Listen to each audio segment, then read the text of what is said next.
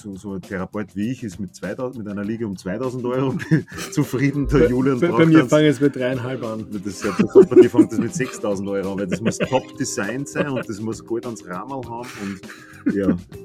Physiotherapeuten sind halt diese ja, sozialen Berufe, Helfersyndrom ist, die dann auch sich auch schwer tun, für die erbrachte Leistung auch tatsächlich Geld zu verlangen. Was ich mir denke, ist, dass es auch gut wäre, nicht mit Dumpingpreisen da zu versuchen, Fuß zu fassen. Ich denke, Qualität hat, hat ihren Preis und das darf auch honoriert werden. Abgesehen davon sollte man sich, denke ich, am Anfang vor allem nicht einer Illusion hingeben, dass man da in diesem Beruf jetzt reich wird. Halli, hallo und willkommen zurück bei unserem Podcast. Ähm, letztes Mal sind wir die drei unterschiedlichen Niederlassungsformen durchgegangen. Heute reden wir über die Kosten der Selbstständigkeit. Ähm, als selbstständiger Physiotherapeut möchte man natürlich irgendwann mal schwarze Zahlen schreiben. Die Frage ist nur, was man vorher dafür investieren muss. Und darüber reden wir heute. Hallo Julian, hallo Christian mal wieder. Servus. Grüß dich. Servus. Ähm, ja, ich beginne einfach mal. Ähm, an welcher Stelle macht denn eine Kostenrechnung überhaupt Sinn? Also würde es reichen, wenn man das nach dem Start in die Selbstständigkeit macht oder sollte man sich vorher unbedingt Gedanken darüber machen?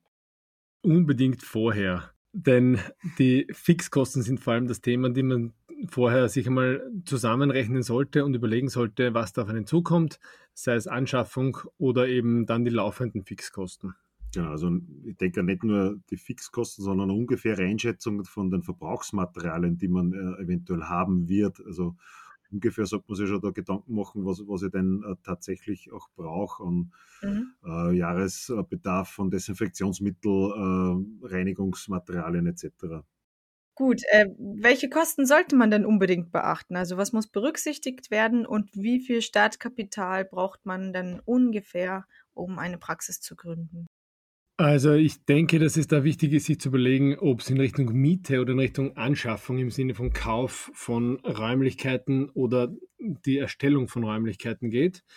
Ähm, Wenn es in Richtung Miete geht und man größere Projekte angeht, würde ich in Richtung äh, zwischen 30 und 50.000 Euro rechnen. Wenn es um die Anschaffung geht und man jetzt in Richtung Gemeinschaftspraxis denkt, zum Beispiel, und man das zur Verfügung stellen möchte, dann sind wir da bei höheren Summen auf jeden Fall. Wie man das in der Einzelpraxis rechnet, das kann der Christian, glaube ich, besser beantworten. Wirklich, ja. Ah, ja Was die Anschaffung betrifft, das hast du tatsächlich vor kurzem durchgezogen. Ja. Also, Erfolgreich.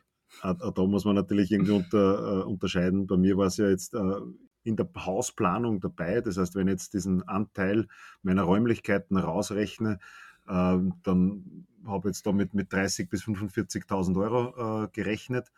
Wenn ich natürlich vorhabe, da ein, ein, ein separates Nebengebäude zu errichten, wie ich ja auch, äh, wie ich auch ein paar Beispiele kenne, äh, da muss man da natürlich mit, mit mehr, äh, weit, höhere. weit höheren Summen rechnen. Mhm. Ansonsten, was, was weiter äh, noch berücksichtigt äh, werden muss, äh, ist die Anschaffung einer Therapieliege. Die brauche ich unbedingt. Da sage ich immer, das ist unser, unser Werkzeug. Äh, da gibt es von bis, also so, so, ein Therapeut wie ich ist mit, 2000, mit einer Liga um 2000 Euro zufrieden. Der Julian bei, bei mir fangen es mit dreieinhalb an. Das, ja, bei dir fängt das mit 6000 Euro an, weil das muss Top-Design sein und das muss gut ans Rahmen haben und ja, alles elektrisch zu verstehen. Sogar. Selbstverständlich. Ja, ja. Selbstverständlich. Also man kann das natürlich ausufern und es gibt auch die Möglichkeiten. Es gibt ja super tolle äh, Geräte auf, auf diesem Sektor. Ja, reicht denn eine Liege oder ähm, sollte man sich da sogar vielleicht zwei oder mehr anschaffen?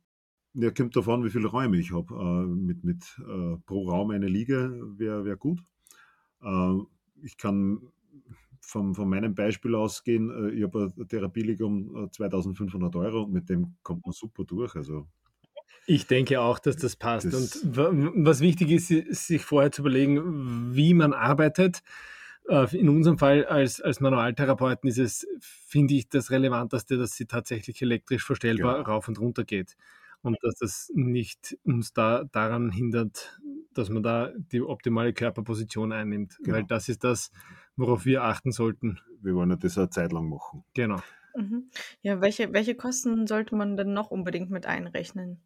Also bei mir ist dann noch dazu gekommen äh, eben die Einrichtung äh, von äh, Büroplatz, äh, Kasten, ähm, Regale, Hocker, Sprossenwand, Spiegel, Stepper. Step, also das alles Mögliche äh, drinnen. Äh, und ich sage mal, auch da ist je nach Qualität und Stil und je nachdem, wie, wie man das auch haben möchte, ich glaube, die billigste Lösung irgendwo ab 1500 Euro bis 15.000 Euro kann man da sehr viel Geld ausgeben. Ähm, man muss aber auch nicht gleich am Anfang alles haben. Also genau. das ist etwas, was man dann im Laufe durchwegs auch erwirtschaften kann. Also ich habe voriges Jahr auch begonnen mit äh, Therapieliga, die ist, wie gesagt, notwendig, Sprossenwand, ein paar wenige Therapiematerialien, äh, Sessel und äh, einen kleinen Tisch habe ich drin gehabt und äh, hat auch super funktioniert. Mhm. Ich fühle mich jetzt natürlich wesentlich wohler, äh, wie, wenn alles fertig, äh, wie alles fertig war. Ja, glaube ich. Als nächster Punkt ist schon auch relevant, die laufenden Kosten zu beachten, mhm. die sei es jetzt Miete oder Instandhaltung betreffen könnten. Dann noch weiteres Reinigungsmaterial, eventuell Reinigungspersonal. Das, das muss schon irgendwie, Ja, das kannst du dir leisten, richtig? Selbstverständlich, nicht. Also bei mir macht das der Julian. Ich sage es in Julian immer so in meiner Praxis äh, säubern, aber das, ja, was laufende Kosten auch noch betrifft, sind natürlich zum Beispiel wieder, ja. Telekommunikation oder, oder Internet. Hast du schon Versicherungen gesagt? Die Versicherungen sind, ja. sind relevant, die wir auch schon mal besprochen haben, wo wir gesagt haben, Haftpflichtversicherung ist eigentlich keine Pflicht für Physiotherapeuten, aber in unseren Augen unumgänglich. Genauso wie Rechtsschutzversicherung. Genauso wie Rechtsschutz. Und mhm. natürlich als selbstständiger Therapeut muss man auch an Kranken-, Unfall- und Pensionsversicherungen denken. Genau. Dann Kosten bezüglich äh, Dokumentationsprogramm, ähm, was, was unserer Meinung nach wichtig ist. Deswegen sind wir bei Appointment gelandet, äh, unter anderem auch, weil, weil's, äh, weil das mit dem Datenschutz natürlich auch geklärt gehört und das ist eine sehr saubere Lösung. Ähm, und äh, alles, was ich brauche, Richtung Registrierkasse, obwohl das jetzt nicht der große Punkt ist. Mhm. Ähm, Gab es bei euch irgendwelche versteckten Kosten, die ihr nicht eingeplant hattet von Anfang an? Also ist es klug, sich da einen Puffer anzulegen? Hm, also versteckte Kosten gab es bei mir äh, tatsächlich nicht. Ähm, ich denke aber so als, als, Empfehlung kann man schon sagen, was wir ja schon angesprochen haben, je besser man sich vor dem Start überlegt, äh, was ich alles machen möchte, welche Patienten ich behandeln möchte und werde, zum Beispiel eben neurologische Patienten etc., desto weniger Überraschungen wird es ergeben äh, was ich eingangs aber erwähnt habe, äh, brauche ich, ein barrierefreier Eingang ist sowieso äh, empfehlenswert, denke ich, äh, aber brauche ich wirklich ein, ein behindertengerechtes WC, äh, brauche ich irgendwo einen Lift, brauche ich, äh, was, was, was muss ich ausstatten, wie muss ich es ausstatten, damit diese, dieses Patientengut auch tatsächlich bei mir gut versorgt ist. Wenn man sich das überlegt, dann sind keine Kosten versteckt im Endeffekt. Genau. Was Sinn macht, ist, ist, sich einen Puffer anzuschaffen und, und da beispielsweise, und wir rechnen da meistens mit 50 Prozent vom Umsatz, diesen einmal auf die Seite zu legen, weil vor allem nach dem Start, wo man mal äh, steuerfrei arbeitet sozusagen, kommen diese Nachzahlungen dann, wenn man dann in diesen steuerpflichtigen Bereich hineinfällt, wo auch dann die SVS-Abgaben fällig werden. Und da macht es Sinn, sich durchwegs vorab einen, einen gewissen Puffer anzusparen, damit man das dann auch decken kann. Was halt auch Sinn macht von, von so einem Puffer, wenn man dann nicht alles aufbrauchen muss für Steuernachzahlungen oder Vorauszahlungen und ähnliches, ist es so, dass man dann eben weitere Investitionen für Praxisinventar tätigen kann oder schlichtweg Erhaltungskosten decken kann. Und ähm, weil du, Christian, jetzt ähm, über WC, äh, behindertengerechtes WC erzählt hast, ähm, das ist jetzt keine Pflicht, so wie ich das rausgehört habe, oder? Genau, es ist keine Pflicht, aber wenn ich äh, zum Beispiel jetzt äh, eine Neurokonzeptausbildung habe und auch einen höheren Tarif verrechnen darf, äh, dann, dann muss ich die Praxis auch dementsprechend ausstatten. Also das mit Julian ist höheren Tarif, ich, was ich jetzt ja. weiß, muss ich da dazu fügen, es, es war früher so, dass man tatsächlich eine, eine Ausbildung in einem neurologischen Konzept sozusagen haben musste, um dann auch den Tarif äh, rückerstattet zu bekommen von der Krankenkasse. Das ist jetzt nicht mehr so, was ich weiß. Das müssten wir jetzt Zweifel, weiter recherchieren. Im Zweifel bitte äh, an, an Physio Austria wenden, die ja, wissen das bestimmt. Genau. Okay, gut. Ähm, Brauche ich denn einen Steuerberater? Also ich persönlich finde es unumgänglich und es, es, ist nicht unbedingt erforderlich. Ähm, ich selbst hatte das, das, große Glück, in ein funktionierendes System einzusteigen, sozusagen die Arztpraxis, in der ich mich einmieten konnte. Mhm. MMG Steuerberatung in Wien, die sind spezialisiert auch auf Ärzte und Physiotherapeuten. Und die waren schon noch eine sehr große Stütze, weil das, das Konstrukt von Steuern und Abgaben ist doch ein sehr komplexes. Und das hilft sehr, wenn man da dann eine, eine helfende Hand oder auch Ideen bei der Hand hat, wo es dann darum geht, Ausgaben einzusparen oder schlichtweg doch einiges an, an Geld rückerstattet zu bekommen. Mhm. War es bei dir auch so? Ja, zu Beginn hatte ich keinen Steuerberater, habe aber jetzt vom Umfang her auch nicht so viel gemacht und ich denke, dass es tatsächlich auf den Umfang und auf die Art und Weise der Praxis ankommt. Äh, mittlerweile habe ich auch einen Steuerberater und bin sehr froh darüber, mhm. äh, weil ich einfach auch noch zwei weitere Standbeine, eben das Angestelltenverhältnis habe und, und die, das Unterrichten an der Fachhochschule. Mhm. Und das ja, ist für mich dann schon undurchschaubar, undurch, undurchsichtig und mittlerweile auch unumgänglich für mich. Also ich denke, dass man es zusammenfassen könnte, wenn man anfängt und im Kleinst anfängt, ist es eher relevant, einmal die Beratung zu suchen und jetzt nicht unbedingt eine, eine permanente Betreuung zu haben, aber wenn es dann läuft, würde ich schon schauen, dass ich da permanent einfach diesen Kontakt pflege. Der Vorteil ist auch, wenn ich da nicht selbst alles in der Hand habe und, und selbst alles machen muss, was jetzt die, die Einreichungen bei der Finanz betrifft, beim Finanzamt, dann läuft auch die Kommunikation immer über den Steuerberater. Das heißt, ich selbst habe keinen wirklichen Kontakt zum Finanzamt. Oh, okay. das, das ist auf der einen Seite beruhigend, auf der anderen Seite weiß man auch, dass man ja immer die professionelle Beratung hat und die Anfragen einfach weitergeleitet werden und man schlichtweg die Fragen beantworten muss, die gestellt werden und da kommt die, die Kommunikation läuft dann im Hintergrund ab, ohne noch wirklich administrativ tätig werden zu müssen. Mhm. Gut, ähm, ein ganz anderes Thema jetzt wieder zurück zum äh zur, zur Selbstständigkeit. Äh, wie berechne ich denn einen fairen Preis für meine Behandlungen? Nach welchen Kriterien muss ich mich da denn richten? Also grundsätzlich gibt es äh, keine Empfehlungen, was jetzt Preise betrifft. Ein angemessener Tarif oder Preis für eine Einheit Physiotherapie ist wahrscheinlich auf der einen Seite gebietsabhängig, wo man da jetzt tätig ist. Ähm, man kann sich da äh, mit der Preisgestaltung auch überlegen, welches Patientengut man ansprechen möchte. Auf der anderen Seite denke ich, ist es auch wichtig für uns Therapeuten, dass die Qualifikationen honoriert werden.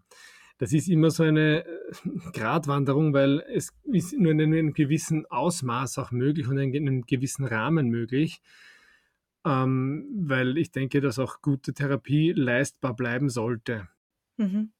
Aktuell ist bei der Rückerstattung bei den, von den Krankenkassen auch keine Differenzierung zwischen Physiotherapeuten, die unmittelbar nach der Ausbildung tätig werden und denen, die dann äh, jahrelange Weiterbildung und Erfahrung haben und so, so sogenannte auch Advanced Physiotherapeuten sind.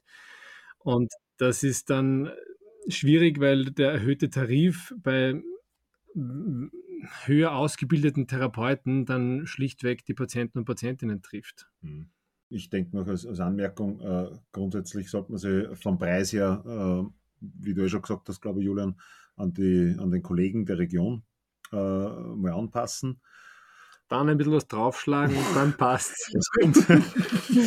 Nein, ich denke tatsächlich, äh, es, es kommt dann darauf an, der, der, der Preis gestaltet sich dann je nach Anfrage.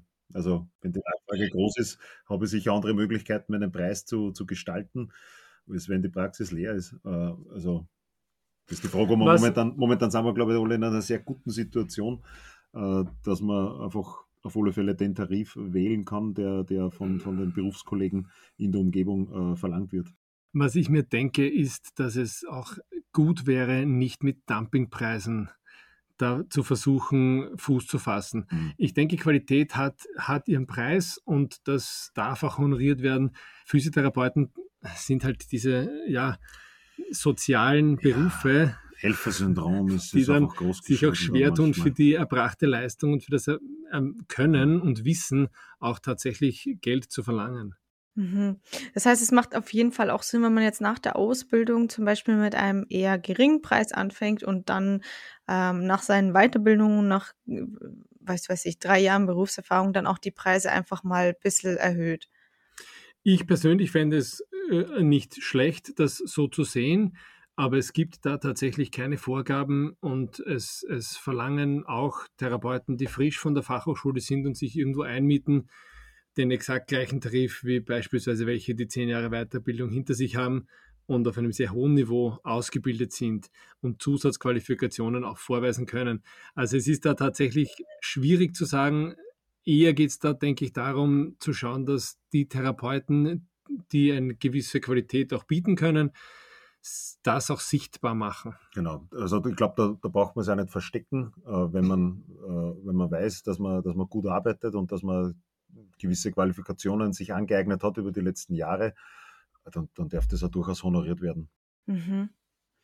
Und habt ihr irgendwelche Erfahrungswerte damit, ob jetzt Patienten mit einem Preisanstieg klarkommen oder ob sie dann eher sagen, hm, ich wechsle? Hm, ich glaube, da gibt es sicherlich sehr unterschiedliche Auffassungsmöglichkeiten der Patienten. Also die einen verstehen es, die anderen äh, motzen ein bisschen. Ähm, aber grundsätzlich also es hat sich, noch nie beschwert und wenn jemanden der, der Preis tatsächlich zu hoch war, dann, dann hat er sich ja nicht gemeldet bei mir. Dann ist er still gegangen. Also du bist ein freier Markt dann irgendwo. Also ich, ich denke auch, dass, dass die Patienten durchwegs klarkommen mit den ja. Preisanpassungen. An Anpassungen. Es wird ja, ja rein durch die Inflation schon alles immer etwas teurer und dementsprechend, wenn man sich da moderat bewegt, und vielleicht die, die Anpassung des Tarifs auch gleich koppelt an den Abschluss einer größeren Weiterbildung oder eine, eine berufliche Qualifikationsveränderung, dann denke ich, ist das auch für Patienten erklärbar. Und jene, die die Qualität hinter der Therapie erkennen oder in der Therapie erkennen, die sind auch bereit, diesen Tarif zu, zu bezahlen. Mhm. Ich glaube, das, das kommt dann auch sehr viel auf die, auf die Rückmeldung drauf an, auf die äh, Mundpropaganda, äh, ob das auch dann tatsächlich was bringt, wenn du jetzt zum, zum Edelheim oder zum Neulinger kommst. was auch noch hinzuzufügen wäre, denke ich, ist, dass äh, man in speziellen, nennen wir es mal sozialen schwierigen oder sozial schwierigen Fällen äh, von Patienten, dass man auch da dann darauf eingehen kann und da unter die Arme greifen kann oder tatsächlich Anpassungen mit dem Tarif machen kann, wenn da jetzt wirklich mal jemand nicht mehr bezahlen könnte, weil da irgendwas Persönliches passiert wäre. Mhm. Wenn ich so bedenke, wofür wir unser Geld ausgeben, dann ist die gute Therapie für den eigenen Körper auch etwas, was man durchwegs machen kann. Mhm. Das stimmt. So, also ein, ein guter Vergleich, den ich mal gehört habe, ist, äh, man soll sich nur mal vorstellen, wie viel eine Mechanikerstunde kostet und äh, wie viel man dann für, für die Karre ausgibt und äh, wo dann der, der, eigene Körper bleibt. Ja. Auf jeden Fall, ja, sehe ich auch so. Okay, ja, weiter geht's mit meiner nächsten Frage und zwar, wie viel Gehalt sollte ich denn für mich selbst einberechnen? Ich denke, das Gehalt in der Einzeltherapie könnte man als den Gewinn, der netto übrig bleibt am Ende des Jahres, definieren. Und der kann durchwegs auch täuschend durch den Umsatz einmal weit überschätzt werden, weil der Umsatz pro Stunde einmal, ja, doch toll aussieht. Aber nach Abzug der Ausgaben, die man so in der Praxis hat, seien es Versicherungen oder Instandhaltungskosten oder die Fixkosten, die man sonst rundherum noch berappen darf, ist dann der Stundenlohn, den man dann errechnet, vergleichsweise doch eher ernüchternd. Man muss, glaube ich, eine Gegenüber tatsächlich eine Gegenüberstellung äh, anstellen äh, vom Jahresgehalt, äh, wenn man angestellt ist, und äh, dem tatsächlichen Jahresgewinn aus der Praxis, äh, wo man, du hast ja schon einiges gesagt, aber auch bedenken muss, den, den, wirklich den Stundenaufwand, den, äh, was ich, den Mehraufwand, was ich für die Administration brauche. ich habe natürlich ein gewisses Risiko, mehr Risiko ist, wenn ich angestellt bin äh, und da sollte natürlich etwas mehr übrig bleiben, wenn ich mir da äh, diesen tatsächlich äh, reellen Stundenlohn rausrechne. Und man muss aufpassen, man hat natürlich kein 13. und 14. Gehalt, man hat keinen Urlaubsanspruch, den, den, da verdient man einfach nichts, wenn man dann in Urlaub geht. Hat aber trotzdem Fixkosten. Genau, und es gibt natürlich auch keinen Krankenstand. Das heißt, Ausfallsversicherung, das wäre noch so ein Thema, das äh, muss man vielleicht auch noch als, als, äh, als Zusatzkostenpunkt berechnen. Die lassen sich das auch gut zahlen und springen dann auch nur in wirklich gegebenen Fällen ein. Also das ist etwas, was tatsächlich auch in die Versicherungsriege noch hineinzurechnen ist. Ja. Mhm. Okay, das heißt, so kurz zusammengefasst, es würde Sinn machen, wenn man jetzt zum Beispiel das Angestelltengehalt auf ein Jahr hochrechnet und dann äh, das, dem äh, selbstständigen Gehalt beziehungsweise die, dem, dem Gewinn ähm, gegenüberstellt und dann eben schaut, ähm, dass es ungefähr genauso ist, beziehungsweise natürlich ähm, äh, im besten Fall mehr, da man natürlich mehr Verantwortung hat, ja. Im besten Fall ist es mehr, der administrative Aufwand ist nicht außer Acht zu lassen und der Unterschied ist, wenn man es runterrechnet, nicht so gravierend, wie man sich das am Anfang vorstellt. Jede Stunde, die man selbst arbeitet, verdient man auch was. Wenn man sie nicht arbeitet, verdient man nichts. Das ist immer das, was man auch beachten muss. Mhm.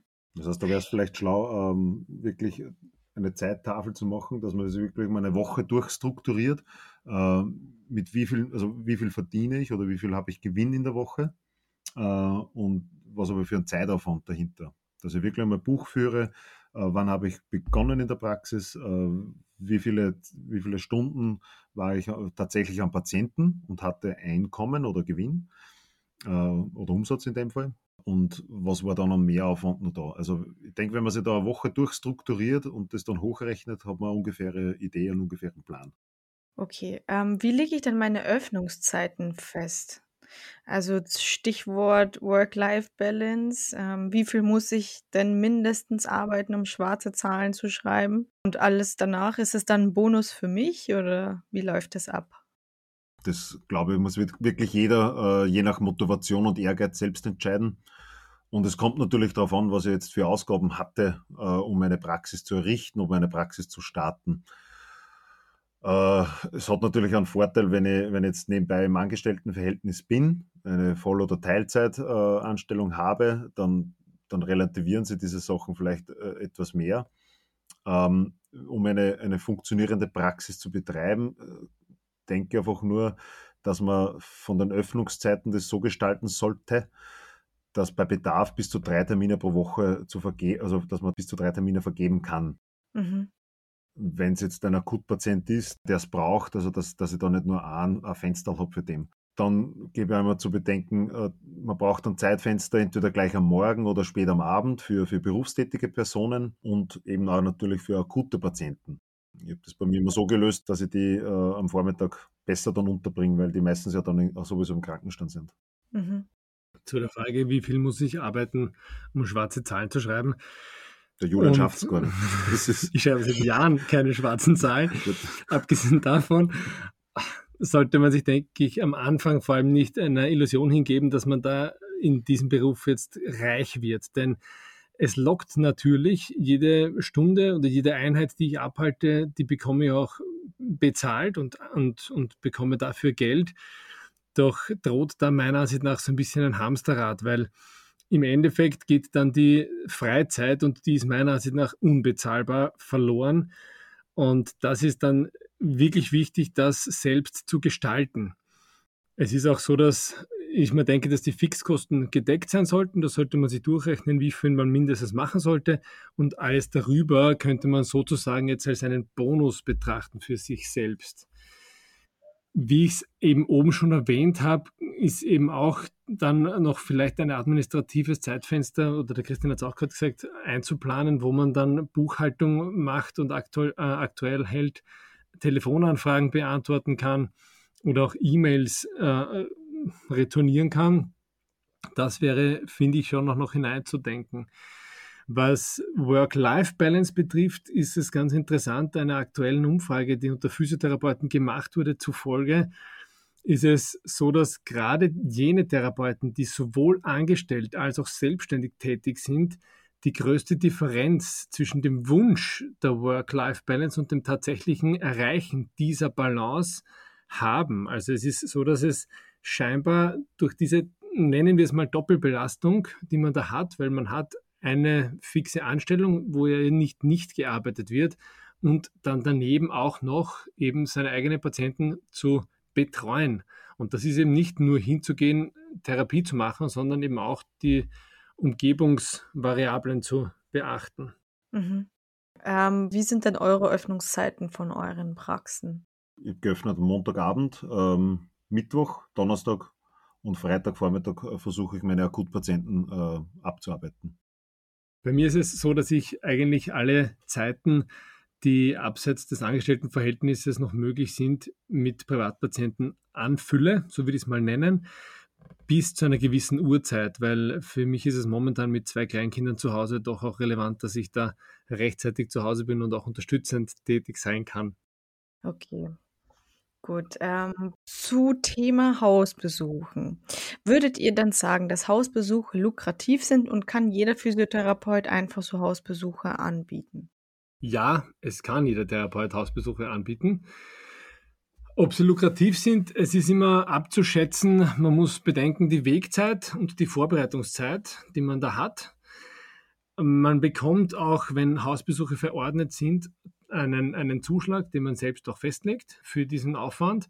Der aber dann per Verordnung abgegolten wird. Genau, der, ja. ja genau, auch, auch wie die Therapie per Verordnung ab, Sprich, nach einem gewissen Tarif, Kassentarif genau. abgegolten wird. Sprich, die Patienten bekommen auch mehr refundiert vom äh, Therapiepreis, äh, wenn das ein Hausbesuch ist. Genau.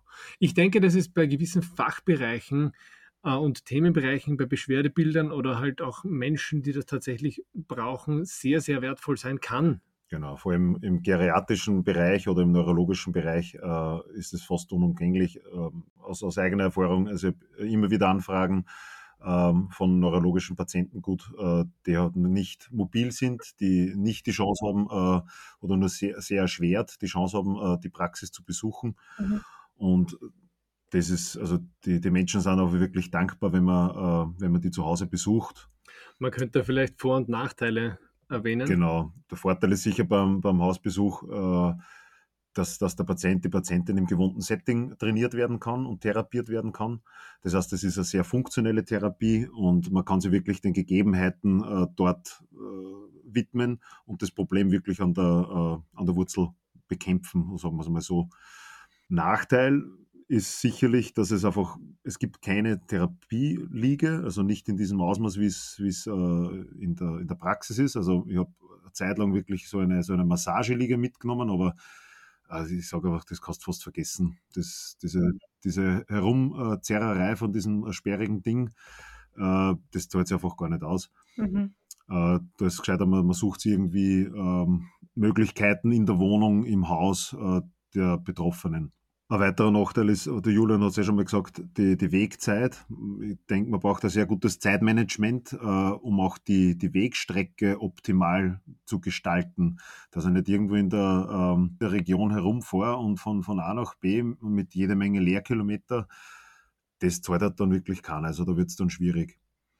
Und äh, was mir einfällt ist, äh, wenn jetzt dann tatsächlich, äh, wenn ich einen Hausbesuchstag zum Beispiel habe, und es fällt ein Patient aus, ja, dann habe ich vielleicht irgendwo die Lücke bei irgendwo und äh, bin halt nicht nahe meines Standorts. Bei mir ist es also wirklich ein großer Vorteil, wenn, wenn mir ein Patient absagt, dann ja, bin ich zu Hause, dann, dann, äh, dann habe ich, hab ich vielleicht eine Bonuszeit für, für die Familie oder für, für mich selbst. Äh, das, das ist natürlich dann habe ich ein paar Hausbesuche, wenn ich unterwegs bin, habe ich das nicht. Ja, die, äh, solche Lehr Zeiten sozusagen, wenn ein, ein Ausfall von Therapie passiert, den nutze ich dann äh, in der Praxis halt als Administrationszeit tatsächlich. Das ist das, was beim Hausbesuch dann, so wie du sagst, nicht möglich ist, das stimmt. Mhm. Ähm, aber habt ihr beide Hausbesuche angeboten mal oder war es jetzt nur der Christian? Ja, wir haben es beide gemacht. Ich mache es auch jetzt aktuell in seltenen Fällen. Okay. Ich habe es jetzt beschränkt auf, auf das Gemeindegebiet. Mhm um einfach die Wegstrecken zu verkürzen. Da denke ich mal, ich muss nicht irgendwo großartig herumfahren. Das wäre dann schön oder es, es gibt sicher auch Möglichkeiten. Es gibt ja auch viele Kolleginnen und Kollegen, die, die auch Hausbesuche anbieten. Mhm. Ja, wobei viele ist vielleicht ein bisschen übertrieben, weil es, es werden solche oft gesucht und es ist gar nicht so häufig. Es sind de definitiv zu wenige. Das, genau, das richtig, dass ja. Kollegen das auch wirklich anbieten. Also das, das ist durchwegs etwas, was man sich auch überlegen könnte, wo, auch, wo auch schon Kollegen versucht haben, Modelle zu entwickeln, wie man diese Abdeckung von Physiotherapie in den eigenen vier Wänden schaffen könnte. Also das, da, da gibt es sicher einen, einen Mangel an Therapeuten, die das anbieten.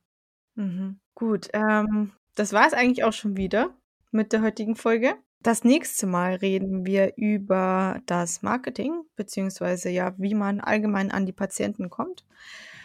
Und ja, ich bedanke mich wieder bei euch und freue mich auf die nächste Folge. Danke dir. Ich danke auch. Ciao. Tschüss, Papa. Ciao. Dieser Podcast wird präsentiert von Appointment, der unkomplizierten Praxissoftware. Übrigens nicht nur für angehende Physiotherapeutinnen und Therapeuten. Um dich voll auf deine Patientinnen und Patienten konzentrieren zu können, brauchst du einen freien Kopf. Mit Appointment verwaltest du deine Termine, Dokumentation und Rechnungen im Handumdrehen. Das bedeutet weniger Stress mit Administration und mehr Zeit für deine Patientinnen und Patienten. Jetzt kostenlos testen auf www.appointment.com.